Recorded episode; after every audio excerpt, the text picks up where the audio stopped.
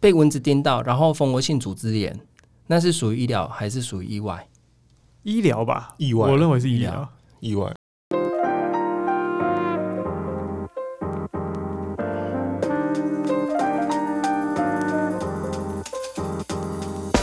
用声音认识一个职业，从访谈了解一个产业。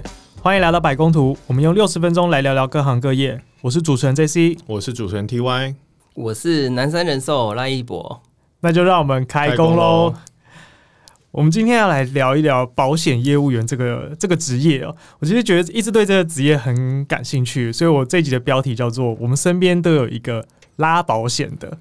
这个职业过往好像其实有一点被轻视，或是用比较戏谑的角色来讲，就叫做拉保险的。出社会的第一份工作，你如果你打开你的人力银行的职缺哦，应该会收到很多房仲保险。汽车业务我们查一下资料，台湾的寿险的渗透率哦是非常非常高的，而且已经连续十二年全球第一。所谓的渗透率，指的意思就是说，保险这个产业在台湾的 GDP 所占的比重，也就是说，其实保险业在台湾是一个很重要的一个经济来源的基础。那台湾国人平均每一个人有三点三张的保单，其实高于全球平均的、哦。但其实台湾人普遍对于保险的保额其实不够的。所谓的不够，意思因为台湾很喜欢要还本，就是我保出去，我付出去的保费，诶，我没用到，我一定要拿回来，这样才有赚到的感觉。或者台湾很喜欢买一些储蓄型的商品，就是说这个东西其实对你本身的保障没有很高，但是它可能可以有一些小小的获利来源，有点像把保险变成一个投资性的商品哦。所以简单讲，我们把它当成一种储蓄的概念，而不是真的去买了一个相对保障的商品。对，我觉得这好像有一点点的本末倒置。这跟保险在当初设计的初衷，它可能是在分担你的风险，或是将你的呃在风险发生之后能够处置的这种对赌的概念，好像被我们台湾人扭曲了。因为台湾人喜欢赌，但不想输。所以我们把它当成高利率的储蓄。对，他就说：“哎、我如果没有用到，那我要拿回来。”嗯，所以是蛮有趣的一件事情。所以，我们这一集想找一位保险业务员来跟我们聊一聊有关于保险的事情。要事先声明，本集南山人寿没有赞助播出。我们很希望他赞助播出啦，嗯，欢迎可以买我们。好，让我们欢迎这一集我们的来宾，保险业务员赖一博赖先生。好，大家好，我是南山人寿长兴通讯处业务乡里赖一博。那我这个行业已经从事十二年了，那来跟大家聊聊这个保险的辛酸史。那你刚刚说你是在长兴通讯处啊？对，所以你们通讯处跟你们的职位，可不可以大概简单跟我们介绍一下，这是怎么分法呢？嗯，通讯处就是一个处经理他分出来的一个通讯处，我们就会称称为一个处。那我们的职缺，我们的职位来划分的话，是一进入呃这个职场是先业务代表。那如果说我到九个月，我的业绩有达到，我就可以升到业务主任。那业务主任之后，你必须要发展组织人力。那你发展到的人力达标了，你就可以升业务乡里。那业务乡里之后，你一样人力还有你的组织业绩这边都够之后，才可以升到业务业务经理。那在之后才是成一个处。那长兴通讯处就是我们一整个的处这样子。哇，所以那个处就是等于是那个处经理已经发展到了，刚刚听起来是总共有第五个阶段，他才能开一个处。对，那你现在是业务乡里，乡里，嗯所以乡里这样子的组织，你自己旗下已经有多少人了？我底下其实我人人底下的人员来来去去蛮多的啦。但是现阶段是有在跟我一起，还在从事这个呃坚持下来的，，对，坚持大概还有五位，五位。对，就是我自己的组织这五个人最久的多久？跟了我九年了。哦，那真的算蛮蛮久的。哎、通常你觉得多久会是坚持下来的代表？我觉得两年是一个关卡、欸反而两年是个关卡，因为你刚刚有讲到九个月，他如果达到业绩目标，他才能真正进入这个行业嘛。应该说九个月是升到业务主任。哦，对，那你升主任之后，就是其实主任就是大概一年这个时间点嘛，九个月一一年这个时间，它是一个关卡。但是你从主任要升到乡里这个阶段，又是一年，就是又一个关卡。所以我，我我像我的业务员，我都跟他讲说，如果你在这个行业可以待两年之后，其实就轻松一点。但你要真正可以在这个行业立于不败之地，你至少要待五年。哇，我们先用了一个很大的开头，叫立于不败之地。嗯，没错。这一集如果听完，就让你加入这行，可以立于不败之地。但我们还是要先万事起头难啦。嗯，那了解这行或是接触到这行又更难了。对，好像很多人对于进入保险防重的印象，就找不到工作来，就是感觉北风北了，龙困浅滩了，走投无路了，走投无路了。那 不然去卖保险吧？山穷水尽疑无路，对不对？那你怎么柳暗花明又一村呢？其实这个观念在早期真的是这样，因为以前不用考证照啊，以前那个菜市场的阿妈啊、那种阿阿姆啊，他们他们都可以卖保险。哎、我们要先强调一下，赖香里其实年纪不大了，因为他一直在讲说早期早期，对，所以 所以你大概什么时候加入，然后是为什么？你要你要先讲一下这个利基点，我们先把水平线卡住了。好好好，我我大概在十二年前进入保险业嘛。那在十二年前，我是自己，十二年前我是自己开竹炭公司。竹竹炭对炭公司那我那时候是自己创业，就是自己做了两两年，但是相相对也是亏损了两年，因为那时候真的没办法。所以第一次创业失败了。对，创业失败。那我有去检讨说我的问题在哪里。那那时候因为有一个我以前当兵的连长，他大概那个同时期那时候去进到南山人寿，那退他退伍了。他退伍了，啊他退伍了。那那时候我也是退伍没多久，那他都来台中，因为他是北部人，他都来台中，他都到我的公司，然后把我以前的阿兵哥啊、干部啊，都会约到我的公司那边，然后聊天啊，甚至就当下就是直接签保单这样。那我就很纳闷，为什么一样是做业务，那他怎么那么厉害？我是老板哦的空间当成一个他业务发展的会议室，对 为什么？很厉害吧？然后来却没有带货，但他自己却签成保单。没错，哦那这是我觉得他厉害的地方，因为我我一直很纳闷说，为什么我的公司我开了两年，然后一直持续亏损的状况，然后我的业务能力也没有在提升。那我那时候就是很纳闷这个点。那后来我去自己去评估，真的是自己本身业务能力有差。那所以两年，我那时候亏损两年之后，我就跟我那个主管讲说，那我上来台北跟你学业务。那时候很单纯连长，对，就是那个连长。其实那时候很单纯，动机很单纯，我只是想要学业务。那我只是觉得他很厉害。所谓的业务指的是讲话的能力，还是什么样的叫做业务？嗯，当下他让我觉得说他的进退应退，哦让我觉得，嗯，怎么跟我就是不一样。对，就是不一样。你就是想要学，简单说，他在现场跟那个客户成交的那一个过程，对那个技巧怎么做？对因为你每次看到他，应该都是签名的时候了嘛，对，没错。所以你就很兴奋。为什么感觉都是直接就可以 close 对，掉？为什么我出去都没办法签约会不？会他根本就是打算吸收你，所以才签约成交都约在这里？不然他可能背后其实有一百次的失败啊。哦，也有可能哦，也有可能原来如。此，原来如此。对啊，也是因为那样子，然后我就跟我主管说，我上来跟他学。那时候其实对保险这种东西，我没有什么概念，我真的没什么概念。我只知道说，他跟我讲说，你考虑清楚，因为你上来台北，人生地不熟，你如果确定要上来，我给你一个礼拜时间跟家人沟通，那个要沟通，因为我家里的人是反对的。反对做保险，对我妈妈，她是我们以前都是星光阿姨的保护。那我妈妈说保险很好，你可以买，但是你不要做。我我那时候很不能理解，我说为什么我不能做？她说 “QQ 保险”，就是刚刚主持人讲的 “QQ 保险”，安尼刚好？按、你大哥以前有做过，因为我大哥以前待过山上，他只待了半年，所有亲戚他都已经找过了。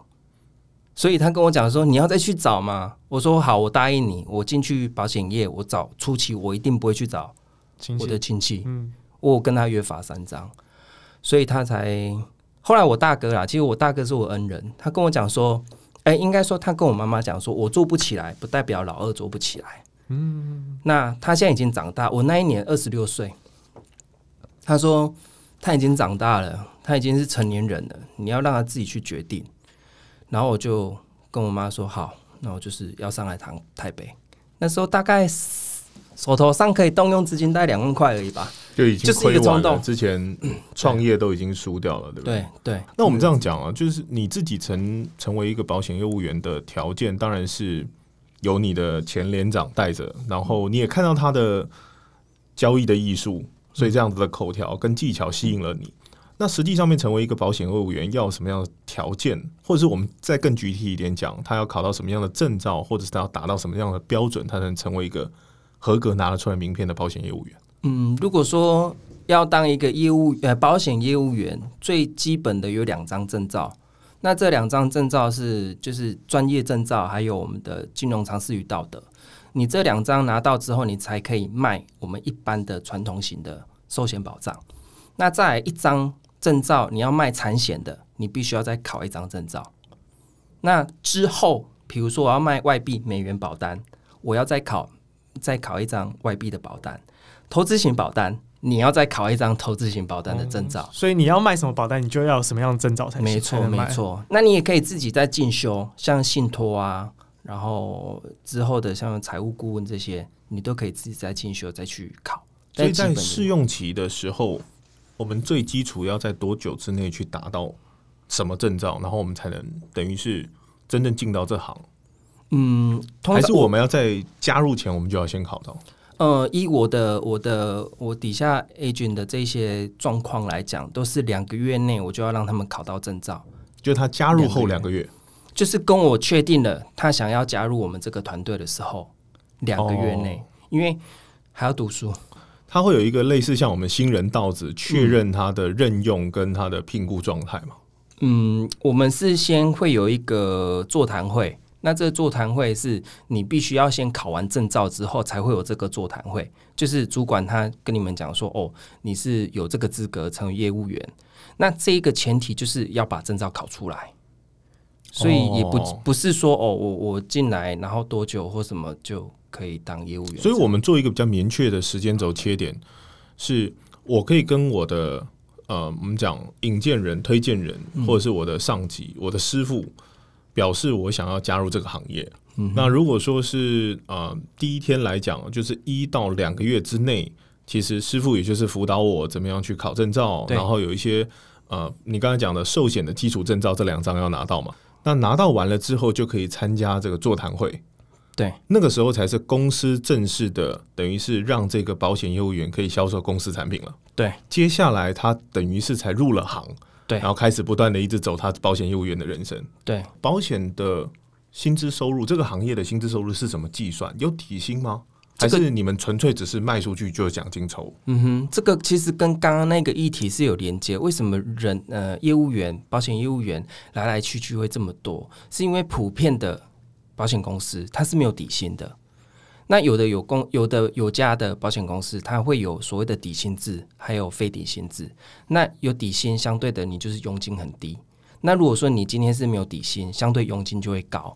那像我们的话，我们没有底薪嘛，但是我们的佣金首年度佣金就是你实收进来的保费，如果以保障像医疗险啊、意外险这边，你的佣金大概在二十趴到五十趴之间，哇哦，这个这个其实是蛮高的。蛮高的哦。但是它不是只有首年度，它还有续年度哦。你这个如果说、嗯这个我们再确定一下，你是说保费总额的二十到五十趴吗？对也就是说，如果我买了个医疗，通常医疗跟意外保险大概都在万元以下嘛。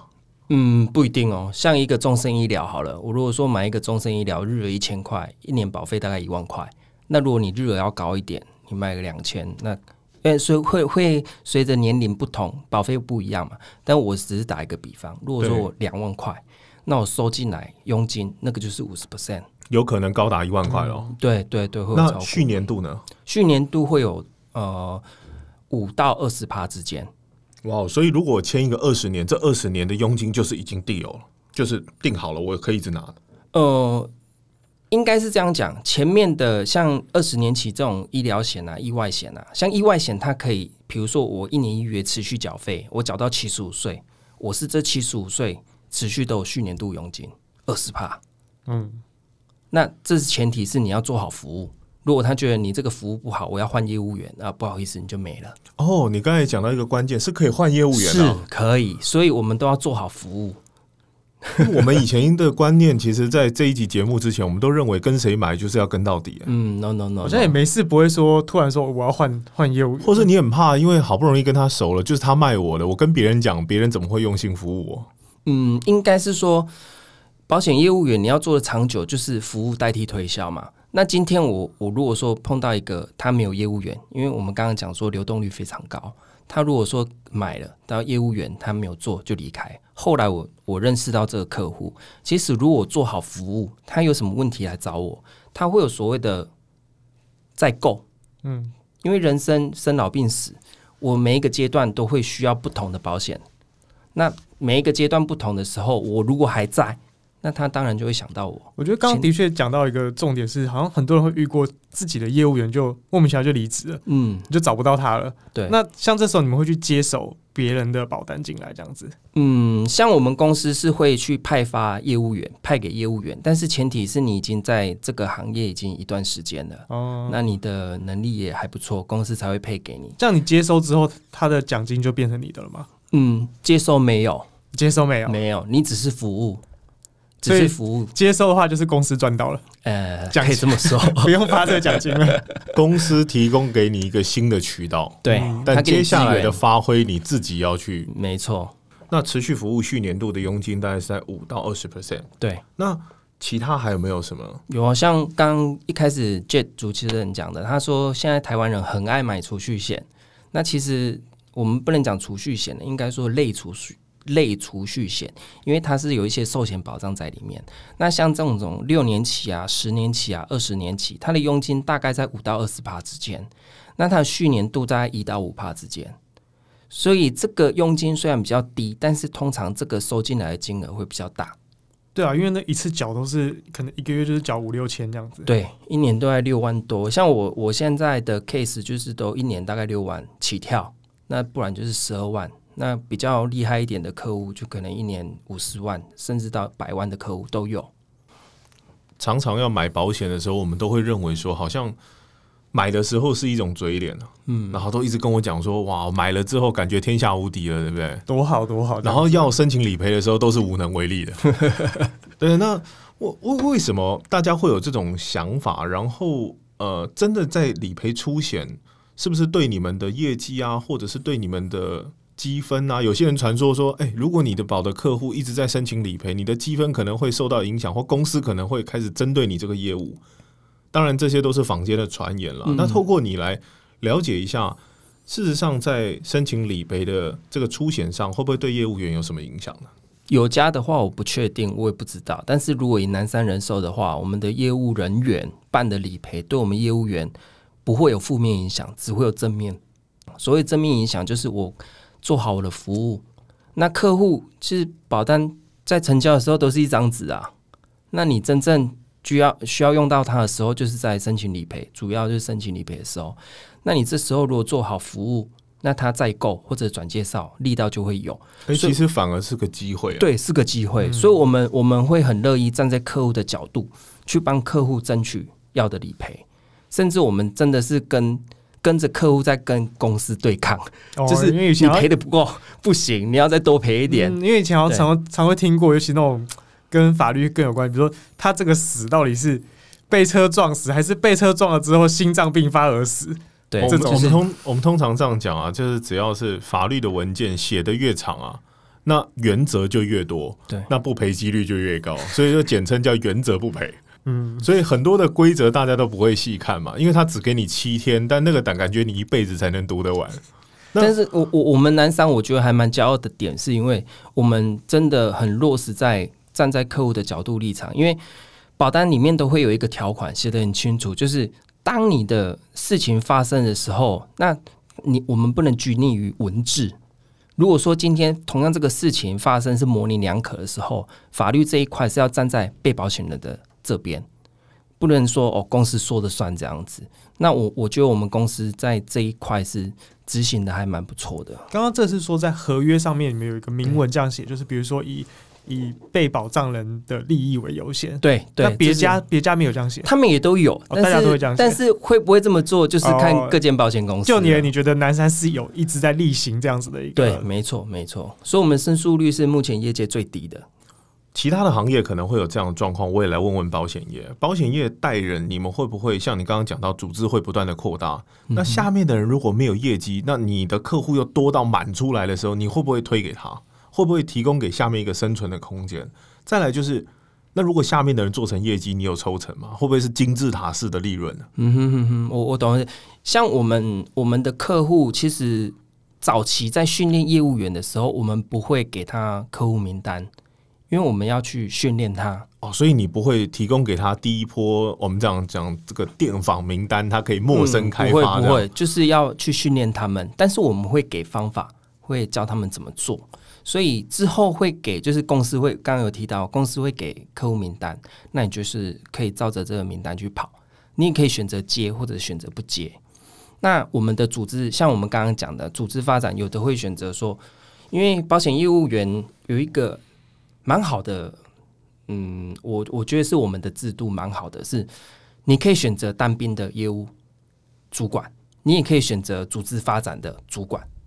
如果说我今天发展组织，不是说我今天带一个人，然后他做做多少业绩，我就可以抽多少佣金哦，不是，我们是看一个组织。如果说我以呃我底下有三个人，我是必须要辅导到他们赚到钱哦，不是说他卖出多少的保单这样子。比如说一个人他可以赚一个月三万块好了，那下面三个都是三万、三万、三万，那我自己本身也赚了三万。那加起来是十二万嘛？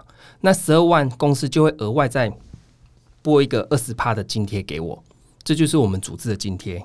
这个二十趴是以什么做基准？佣金就是我们刚刚说，我们赚到十二万的二十趴。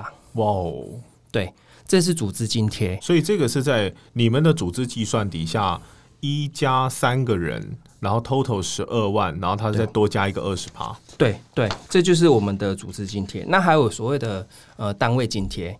那单位津贴也是你达到一个门槛，那公司就是会再发一个津贴给你。其实也是公司鼓励人，就是你要提升，然后你要去带下面的人，然后把组织放大的一种奖励方案。对，那你也可以选择不要，你也可以选择自己一个人做十二万啊。我就是拿这个二十到五到二十趴，一样二十到五十趴，我一样可以赚，一样可以拿得到。只是说你要一个人，还是说你带着一群人，这就是看个人，没有绝对。这个通常在。做到多久的时候会开始有一个，比如说公司会建议你，或者是你自己会开始去规划，说我要朝向哪个方向走？大概升主任的阶段，就是有的人早一点，就是因为我刚刚有讲嘛，就是六到九个月是可以升到业务主任。那很多人是在偷跑，也不能说偷跑，早跑的人会在第四个月啊，可能刚进去他已经考到。考到证照，他已经开始可以销售保单。他同时销售，就可以同时去找志同道合的人。四个月，感觉四个月我都翅膀都还没长起长硬，我就已经开始在想我要。但是呢，带的人就是你的主管，就是你把负责人找进来，但是一起一起教我们的是我们共同的主管，是可以这样子的模式。不过有些人两个月就放弃了，因为可能 我觉得头四个月搞不好收入。应该会不稳定吧？它会波动很大。我想象的场景是，大概身边的朋友都会先买一些很基础的，或者是储蓄险，我跟你买吧。那但是当你身边很快速的那些人脉，或是用完触手可得的这些人脉都用完了，你就开始进入这种真的是龙困浅滩的状态，你就不知道下一步要怎么办了。对。所以就是刚刚提到的，就是人嘛，人如果进来大概六个月就会想要发展组织了。如果说我要发展组织的话的话，那也有人选择我就是当业务员就好了，快乐的业务员就好了。对，好，那像刚你刚刚这样提到，那你还记不记得你第一张保单怎么成交的？第一张保单，我觉得哦，也是亲朋好友吗？诶，对，是真的是亲朋好友。讲到很敏感的，因为因为零零一，对这个要讲。这个我觉得要好好的讲，因为很多人都会觉得啊，你给别的是不是亲家兵又又又嘞，就就离开了。其实我觉得这一集你可以用台语讲，搞不好会更 对对对。你你喜欢用台语讲，可以用台语讲没关系，对对。太好太好。其实做保险业哦，可以判断你一个人在做保险业之前，你人成不成功。就是你，当你进保险业之后，如果你周遭的朋友都离你而去，然后跑光光，然后都觉得你这个人不好相处或什么，那表示你之前做人真的很失败，因为你没有，你会人家会觉得你因为利益的关系才来找我。哇，这个是个市值哎，人生的人脉市值，点下去就知道颜色，就知道了，就真的就知道。那我第一个客户其实是我高职的同学。就是信任。其实我第一次讲，我印象好深刻哦，公开哩哩啦啦，但是他就说要签哪里，我说我还没讲完呢，他就说哎、要签哪里，没我关系啦，对来来来，我信任你啦，反正以后有保险我找你就对了。其实就是一个信任。那其实他也给我一个很大的，我就觉得好，这张签下去我就要服务他一辈子。我那时候就有这种冲动。他把他把第一个循环走的太快了，呃对，一下子就跳过去了，这样 你有没有很后悔说那一张单早知道帮他规划大一点？没有，我只是那时候想说，你为什么不让我讲完？因为我我其实我当下只是把它当成是我要练习的一个对象，啊然后就傻傻这样讲讲讲讲。他说你不要再讲了，你觉得哪一张适合我？就这一张了。我说哦，我还没讲完，一直跟他讲我还没讲完。但是后来回想起来，就是我刚刚提到的，这个人他对你信不信任？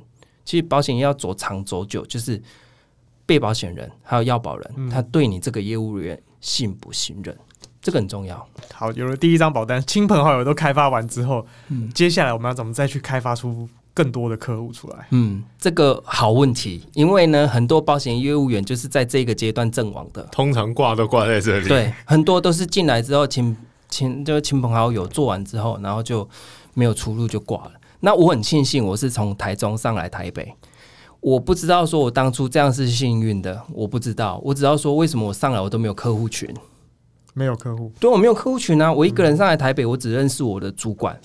那我那时候就是，他就跟我讲说，你就先准备考试，那你现在就是要学着怎么去开发你的客户。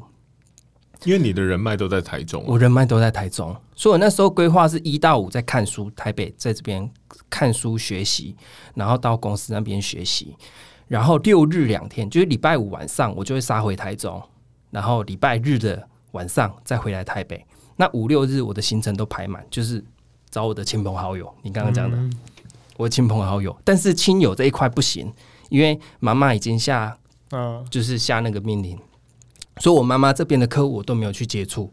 那爸爸的客户呃亲戚有，但是不多。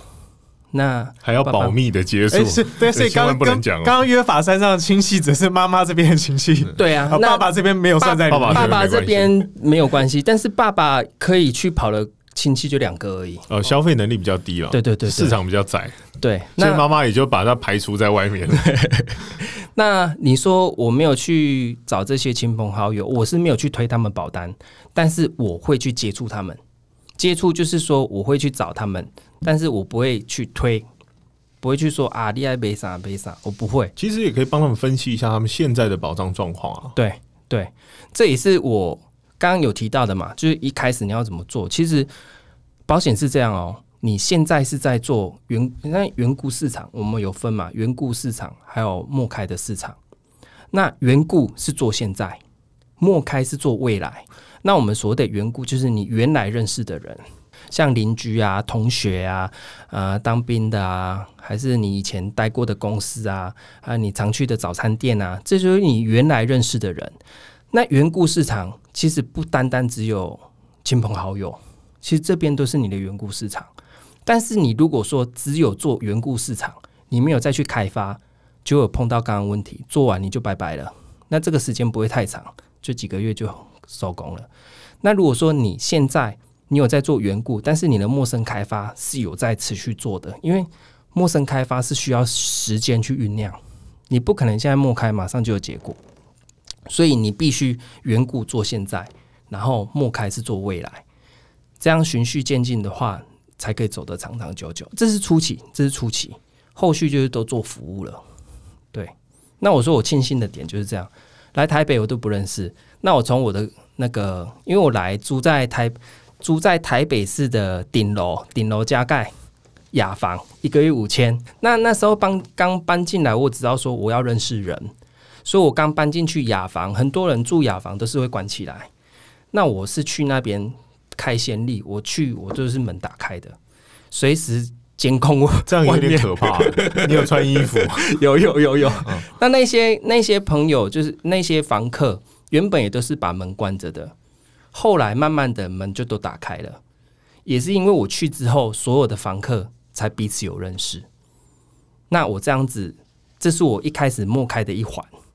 那我这样陆陆续续搬了三四间，才认识到我老婆，因为我老婆是我的房客的姐姐。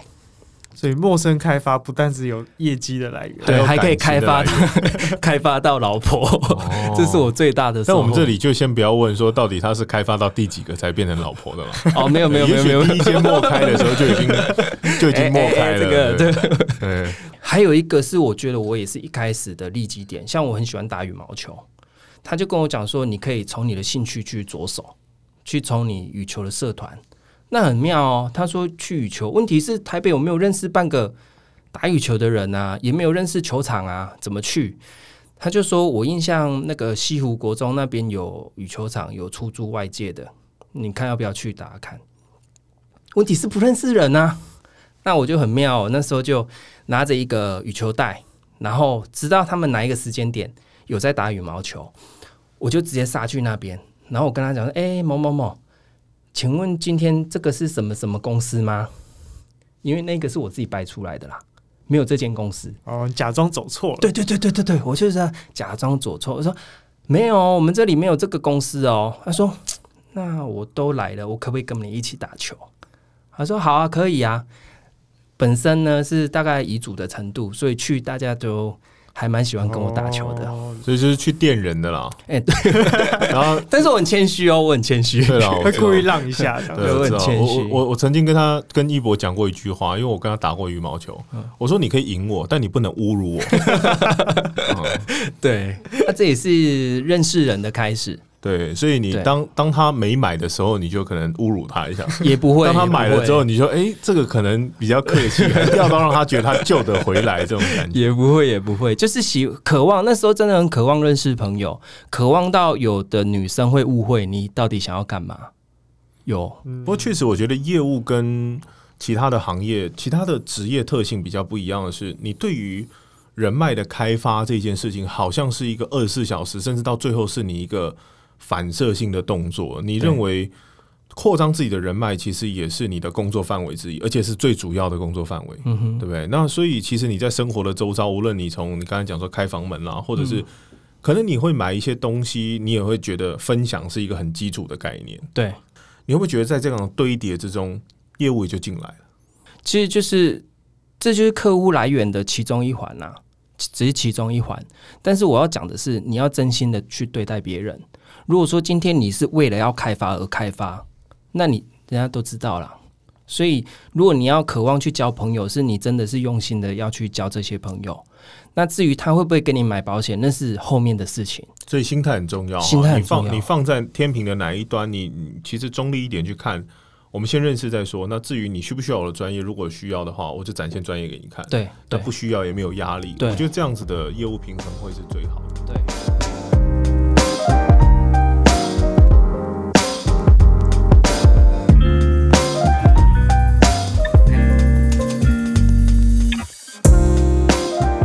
之后我也有尝试过扫街，很多人有有的业务员扫街很厉害，扫街是真的像候选人拜票这样啊。嗯，就是扫店面啊，就真的去一间一间，比如说我今天这一间店面，然后这一条街，然后我就去扫这样子。就是从这条街的第一间店开始，进饮料店进去聊个天，然后说：“哎、我们是某某保险业的，对你有没有兴趣的话可以找我。这可能带个财神爷会比较方便一哎、点。对对对，你要有特色。如果说像你的方式，他就完全不理，哦，好好放着，因为每一个那一条会扫的都扫烂了，你知道吗？所有保险公司都会去扫。嗯，就是财神爷来送糖果喽，对。那后来有的业务员比较厉害，他就用很不一样的方法让你认识他。我有看过那个业务员做这么大张的名片，知道 A4 纸大小的名片。第一次去哦，你名片怎么那么大张？以前还有第二次他就认识你了以。前最基础的是送月历、哦日呃年历，年历是最基础的，然后接下来还有垫板啊、尺啊，嗯很多的制作物都有个人的。现在流行送水、啊，其实跟选举还蛮像的。对，就是广宣品，他们用的还蛮 还还蛮大量的。对哦，我觉得像房中业者也会有时候会送有自己照片的卫生纸。对对很多很多很多。所以模式很多，看怎么做。所以扫街这个你其实也做过，你有没有觉得比较特别的案例可以跟大家分享一下？呃，我我没有，呃，我这样讲好了。我如果说以扫街这个概念，我我印象是比较深刻的是，我有常常扫街完之后，我会去一间店，卤味店，我喜欢吃的，然后我就都去那边吃。那吃的时候大概都两三点，那时候都没什么人了。那扫完凌晨两三点，没有没有没有没有没有下午下午两三点，对下午两三点，那时候他准备收摊了，也没什么人了，但是我就是那时候会去吃，那我就认识那个老板。那认识完之后，后来他说哦，他也是南山的啊，我跟我的学长买了，我说没有关系没有关系，那我就去做服务。可是做服务之后大概两三年，他那个学长没做了，后来他就找我，所以他全家都是我的客户。但这个其实没什么，这个很多过程都会有碰到这种状况。最重要是，他帮我介绍一个客户是他老婆的老板，他现在一年跟我缴的保费一百多万，我透过他去认识这样的老板，哎、所以你是属于比较隔山打牛，而且是老卤包的概念，呃就是我不怕跟你机耗，缘机缘，我慢慢卤。但我觉得刚刚提到也是一个，就是像一串粽子一样的概念。我先抓到一个人，其实刚刚我觉得有个很重要是，你抓到这个人，也许你就抓他全家了。嗯嗯，然后他们全家每一个人可能又再有三四个人脉还不错朋友，就这样抓。所以其实只要能够开发出一个有价值的客户，其实背后所蕴含的那个能量是很大的，非常大，但是前提是你要服务做得好，而且你第一层不跟你买，你也不要气馁，没错。搞不好间接再间接，他会成为你的客户。没错，嗯。而且没有不。目前我接触到的啦，就是没有所谓我不买保险的，都是还没有真正碰到事情发生，没有让他觉得说哦，好像真的需要，不然我们干嘛要有全民健保啊？嗯，政府一定要去，就是真的是需要啊。哎、这让我想到以前我听过一个朋友讲，我说。这你怎么每天他们出去都是追女孩子，然后都问人家电话，要人家联络方式之类，你都不怕人家结婚？啊结婚没关系啊，结婚他还有姐妹啊，还可以帮我再介绍啊。我说，所以你如果他不中，你还可以再介绍第二层就对了。我心想，哎、不错哎、就是你自己心理建设要很健康、对哦。，这是心理建设，然后不要去预设立场，不要想太多，反正你就真心待人，总有一天就会给你回报。那你服务过这么多客户啊，有没有什么案子？比如说出险的也好啊，或者是买了之后可能买了隔两天就真的出了意外，这种印象比较深刻的案子？哦，你我突然有想到一个，这是我突然想到的，被蚊子叮到，然后蜂窝性组织炎，那是属于医疗还是属于意外？医疗吧，意外我认为是医医疗。意外。意外，因为因外力引起的。被蚊子叮，我理赔，他整个吓傻了。他说：“怎么？这样其实有点不公平啊，因为我学法律，可是 我任何的生病，我都有可能是外力，我感冒也有可能是外力性，对。感冒导致肺炎什么的，感冒就不是外力了？感冒不也是细菌或是细什么？外力是你要有有所谓的真的外力引起的，这就是外力引起的，是意他还有举证责任的问题啊。对哦，对，所以这这这是我突然想到的啦。那很多人说啊，我被狗咬有没有赔？我说赔啊，因为外力引起的、啊。因为很多人不懂，不知道说我买的保险是可以用的。那我会去教育我的客户，我说今天保险，如果说我们今天都没有买就算了，但是如果你真的买保险，我当然希望你平平安安。但是如果真的碰到问题了，你就要申请啊，不要让保险公司赚太多。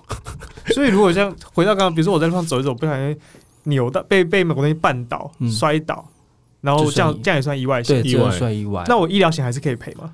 医疗除非有住院，他才会去启动，或者有手术，他才会门诊手术。哦这是我其中刚刚突然想到。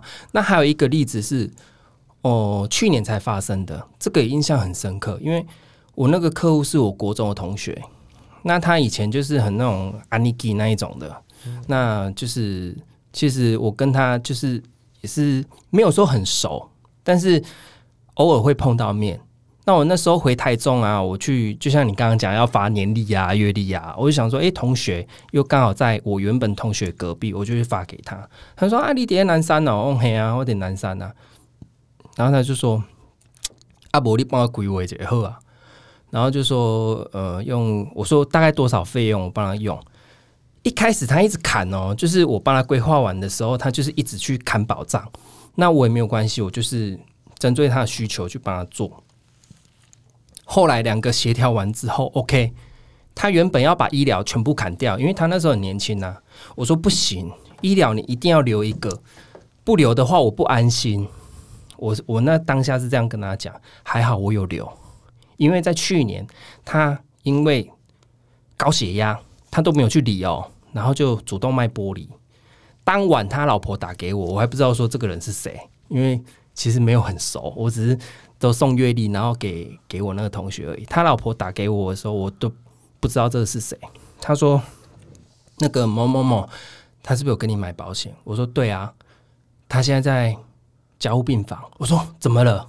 主动脉剥离，刚进手术手术室做手术。那我有签那个，就是有签单子进去了，就是 家属同意书。对家属同意书。他说已经签，医生说一半一半，那还好没事，人已经出来了。那他这样子医疗，他有跟你买吗？我说有，还好当初我有留下来。那时候已经接近快过年了，他说我现在手头上没什么钱，那。这样子的费用可能会很高，因为当下他也不知道多少钱。我说好，你不要担心。那我这礼拜回台中，我过去看你。结果我隔天我就回去了，因为我觉得事情还蛮严重。那我当下去的时候，其实我同学已经醒来，他说我吓死了，因为医生有跟他讲，他说主动脉剥像小鬼那个之前他也是主动脉剥离，那因为当下没有人，他就直接就走了。那我同学跟我讲说，医生说。如果那一天晚上他没有进手术室，就直接拜拜了。那有进去也是一半几率而已哦，就是一半一半有救回来这样子。那我去的时候，我就跟他讲说：“你去请医院看，说大概要多少费用。”他就去问，我看到我整个有点傻掉。如果非健保身份的话哦，要一百多万。嗯，非健保非健保身份，但是还好我们有全民健保。我我我觉得我们台湾的全民健保真的很棒。还好我们全民健保，但是呢，也要二十几万。那当下他说怎么办？我的保障到底有没有这么多？我当下我我看了他的当初买的保单，其实是不够，因为那时候他们如果依你们来讲，你觉得这样子是算重大手术吗？听下来这样子都进加护病房了，嗯，你觉得这是重大手术算吧？我觉得应该不算你觉得应该不算哦？哦，那你比我还专业，因为当下我也觉得应该算。然后我也跟客户讲说，应该是有，因为他买的额度，所谓实支实付，重大手术他会打包的额度可以给你用。如果你不是重大手术，它的额度是只有一般的而已。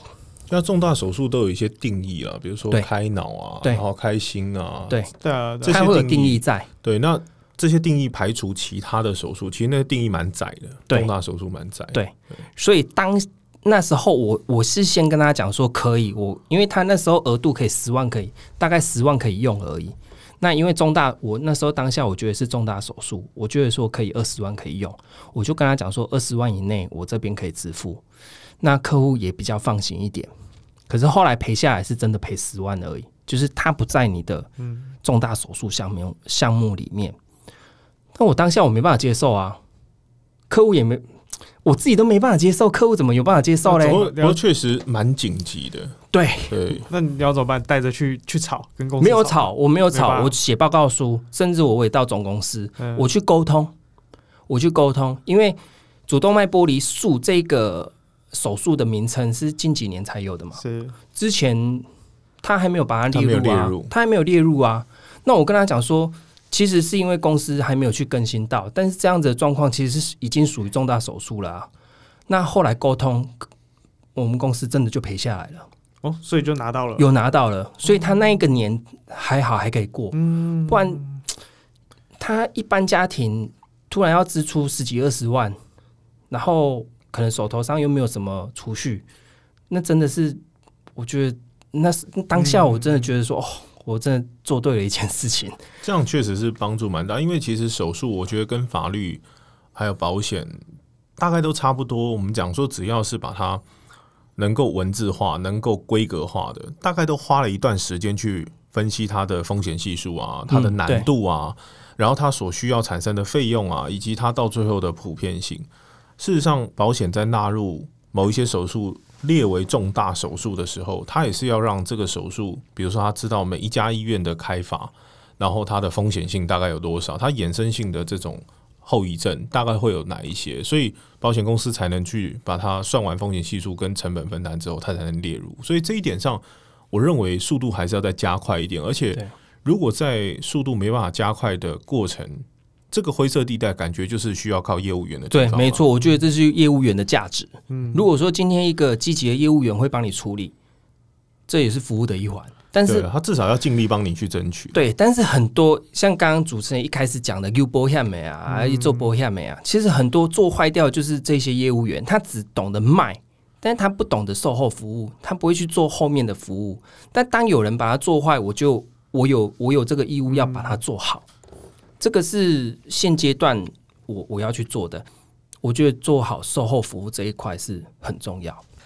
法律跟保险这些文字化合约类的东西，其实有时候的确讲的时候好像都很美好，然后想象事后要出险的时候，诶，像刚刚就觉得说这个应该很重大吧？怎么对会不算在内？或者说刚刚讲蚊子叮居然算意外险，对就好像有时候会让人家觉得很多咬文嚼字的东西，然后一般人就是我就是真的听不懂啊，对所以才会有所谓的 “you b o 的这种很不好的的说法哈。对，如果说你刚入行的起薪是 N，那你对再花多久把它翻倍，然后三倍、四倍这样子？好，我我先讲我我们的薪资好，我们薪资因为刚刚一开始我们讲到佣金有几趴嘛，那因为佣金真我们的业绩真的会起起伏伏，没有办法很稳定。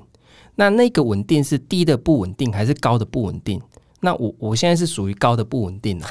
对，那以前刚刚刚开始的时候是真的低的不稳定，因为初期你刚做，可能这一个月有业绩，下个月没有业绩。那我们都是用年收来算。那我进去，我印象很深刻。我进来虽然碰到金融风暴，但那一年八个月我大概赚二十万左右啦，所以没有很低，就是刚出社会的这样。八个月二十万，对然后大概20一个一一个月大概三三万两万多块了。对，两万多，大概三万这样子，就是差不多那个，其实一般出社会的一个水平。那个时候就是靠着开门业务拓展，没有，那时候完全开门那个都还没进来，亲朋好友，那时候对亲朋那时候好友，真的是亲朋好友亲朋好友大概只能鼓励你到两万多块。对对对，然后那时候，但是我刚刚有提到，像亲戚一开始都没有去推他们保单，是到后来亲戚他自己主动找我的时候，他会主动找我了，因为我每年还是会去，我不是送过月历啦，就是去呃拜访啊，过年的时候要去亲家宾，因为要给给我们家里的兄弟姐妹他们不想去，我都有自告奋勇，我可以。第二年开始，我就有开始做组织发展。那我刚刚有提到我们薪资结构，其实我每年都是用翻倍的，我的年收是翻倍在成长，所以我到第五年年薪才破百。其实第五年年薪破百，在我们的就是有存活下来的哦，有存活下来的业务员来讲，其实不是很厉害。所以一年是第一年是二十，第二年就四十、40六十、八十、一百，对对，我都二十万在成长。第五年到一百万。对，我再次强调，这集男生人寿没有赞助播出，那我觉得接下来我们可以留一下电话，如果有兴趣想要加入的，可以联系一波。但是真的很辛苦哦，真的很辛苦。对，然后那时候我们其实厉害的，大概第三年年收破百的也是有，我同期的也有那种三年年收就破百的，然后就还一直上去的也是有。但是前提就像我讲，你要很认真，然后你有坚持下来，然后一直做。然后我到我最高峰期是，其实在一百零四年吧，那时候我的就像我刚刚提到那个亲戚朋友，那时候都自己来主动找我买保险，我也不知道什么，就可能你做久了，你觉得他觉得你很稳定的。我那一那一年年收是一百八，那那时候就是我觉得说，诶，其实我那时候是在想说，其实我的年收这样我可以再高吗？我一直想说我我可以再再去挑战吗？那其实那一年对我的影响也挺大的，因为我我也碰到瓶颈了，我就是在那一年就卡关了。那卡关之后，其实你要在以薪资这个方面来讲的话，如果你要在往上去挑战，你就必须要把你的组织做大，不然你就是你你又认识到很多什么上市上柜的老板啊、老板娘，他跟买你自己要提升了，对对对，所以我后来我去进修，我自己有进修。那那时候其实也要去评估，因为我那时候有家庭了，有小孩了。那你人生到每一个阶段，你要去评估说你要的是什么。那我那时候我觉得说，我想要圆一个梦，我想要去大学进修。那那时候其实很多念头，我想说我可不可以再精进？所以我选择去进修。那组织发展要不要再去做大？我会想说，可以等我进修完之后，我再去想说，我是要组织再去做发展呢，还是说我要人生的哪一个阶段我要去做什么样的改变？这个我觉得都是每一个阶段你要去自己去调整的。所以你认为那个时候的瓶颈就是卡在一百八十万，然后接下来就开始可能很起伏。对这样的是因为你觉得是进修对你来讲是一个有帮助的计划吗？嗯，那时候我也不知道对我没有帮助，但是有一个先拜他讲了一句话，我才决定去进修的。他说：“穷不学，穷不进；富不学，富不进。”那我那时候说：“诶，对啊，我现在因为你在保险业，各行各业都一样，你在那个行业待久了之后，你学的东西其实就大同小异。你一直在学，就是同样这些东西。那你想要再精进，你就必须听到很多不同的声音。那我那时候就说好，那我就去读。但是读的当下，我也要自己人生做规做好规划，跟家里的人好好沟通。因为我那时候有一个大女儿了，那沟通完之后，她是支持我的。那那时候年收也掉下来了，但是也没有低于一百啦，就是都有有维持可是基本的。觉得你自己是个好像一个瓶颈期这样。对，对我来讲，我人生我觉得是一个瓶颈。那我觉得我还年轻啊，我我想要再更好啊。只是说这个瓶颈你要怎么去突破，这就是看个人。有的人想要寻找寻找更好的，那你就是寻找更好的。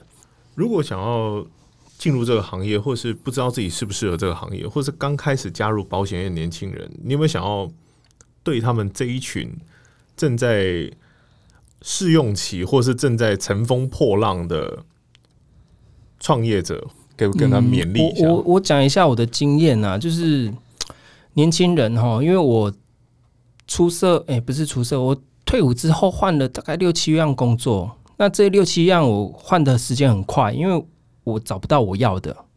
那年轻人那时候刚退伍，有的就是时间精力嘛。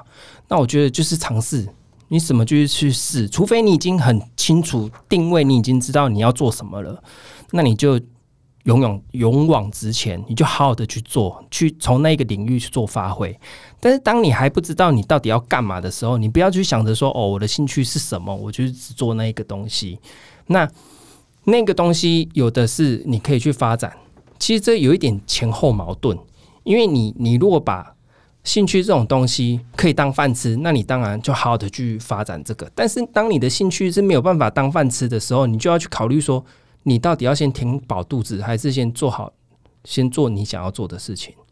应该讲说，你鼓励大家在你还没有想清楚你的专业是什么，或者是你还没有资格讲专业这两个字的时候，多多尝试，对，就是多多尝试试。到你真的觉得节奏上跟信心上你都可以符合专业这两个字的时候，就把它升华做大下去。对，而且我觉得，如果你要试，各行各业都一样，你要试，你就要认真的试，你不是问导游，就哪怕试也是要很认真的。对你试，你要很认真啊，不然我怎么知道说这个行业适不适合我？比如说我们保险业好了，很认真试的人，他用一年的时间卖了一百张，那他就知道说我这一年到底适不适合做保险业啊？那有的人他花了五年的时间才卖了一百一百张保单，那花了五年，我才知道说我到底适不适合做？那你已经浪费中间这么多时间，其实很多人不是能力不行，是态度不对。对，态度很重要。他在尝试的过程中，他就是抱着一个得过且过的心态，所以他其实失败或者是他没有成功，不是因为他能力不行，而是他的态度不对。对，没错。有没有？我们这一集也可以跟中南部的朋友关怀一下，你可以用台语鼓励大家一下。我觉得那种台 台中、台北、台呃，反正这台湾都一样啦，各行各业或者是哪一个地方都赶快啦，你哪边走，你得跟齐。这感觉好像王世贤的歌，不是王世贤，是 Only 有。我那时候十几年前，这首歌让我每天都要唱，因为你碰到太多挫折啦。啊，对哦，因为你就要跟齐呀。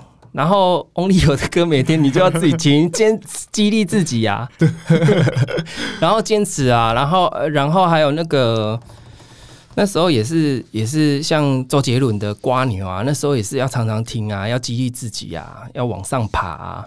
那我觉得各行各业你一定都会碰到困难，你也一定会碰到低潮。那你在低潮的时候，你怎么去面对？就是正面积极。我还有一个很重要的点，我觉得当你碰到困难、碰到真正你觉得不知道该怎么办的时候，你一定要去找到一个良师益友。那这个人是你信任，然后你觉得他可以给你帮助的。我觉得每一个人当中都要有一个。那我我那时候很幸运，是我那个主管，我觉得他是。所以当我有很困难、很困难，我有过不去的时候，我一定都会找他谈。谈完之后，我有一个方向，怎么去做。你觉得你现在经历过低潮了吗？爬起来了吗？哦，我经历过两三次，我都说我可不可以不做了？那时候都会跟家人这样讲。没有，我跟我主管，我跟我主管说，我想回台中了，我快撑不下去了。因为那时候我我经历过那两次，我印象好深哦。第一次，因为口袋不是口袋啦，户头里面剩连那个一百块都领不出来，那你当下你会就就就就我我还可以再撑下去吗？就收入其实对业务员的影响蛮大。很大，因为我们刚刚讲，它会起起伏伏嘛。那当你很好的时候，你没有去守下来；当你没有业绩的时候，你就你要怎么办？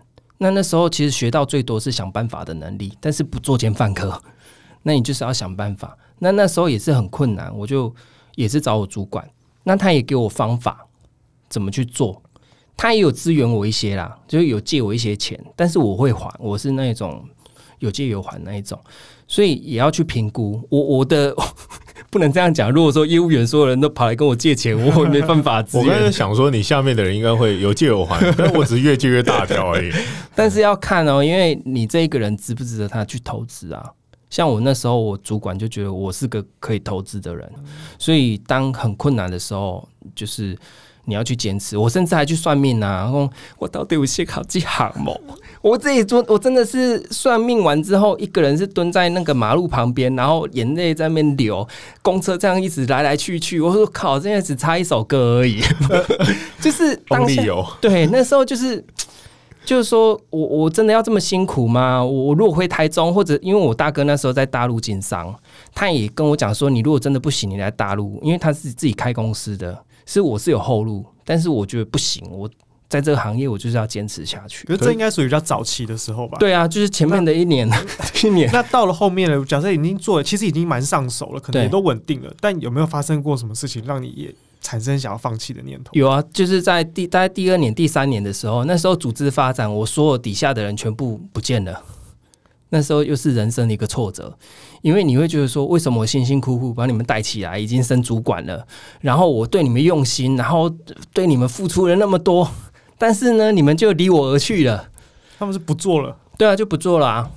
找到人生更好的机会。对啊，他们想要转换跑道，虽然我是祝福他们，但是心里会，就是你会觉得说，为什么会这样？我对你们不好吗？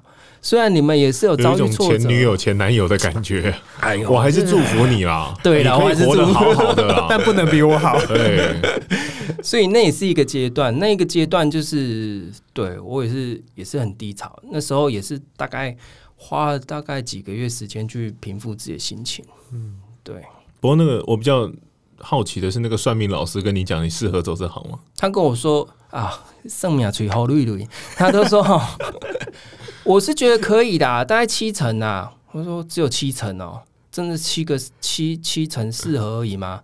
啊，当下就要看你要信那七成还是你信那三成啊，对不对？所以我就说，你要自己去评估，所以你要自己他他说去决定。这这看你等一下包多少，是三千六还是六千呢？对，啊，以上是我们今天的节目。那如果有想要听更多跟保险相关的话，我们有找到几个 podcast，但是其实不多。有一个叫做“保险老爹话理财”，他也会每一集去介绍不同的商品，跟你分析不同的保险商品。另外一个叫做“保险宅男”，但目前我只看到只有一集，不知道会不会坚持下去。今天希望他可以坚持下去。坚持是一个很重要的，如果他不愿意坚持下去，也许我们的赖大哥，我觉得他声音很适合来开一个 podcast 节目。如果他不愿意坚持下去，他也可以加入那一波团队。我可以拍菜吗？啊，以上就是我们今天的百工图。对今天节目有任何的想法，或者还有任何想要听我们访问什么样的职业，请到我们的脸书粉丝专业百工图 All Works of Life 与我们交流，或是我们的 Instagram 账号 A W O L 点一百追踪我们。在这里会有每一期的重点整理，以及不定期的主持人点评与心得。如果喜欢我们的频道，请在 Apple Podcast 平台下面给我们五颗星的评价。就这样，那今天就收工喽。谢谢。谢谢。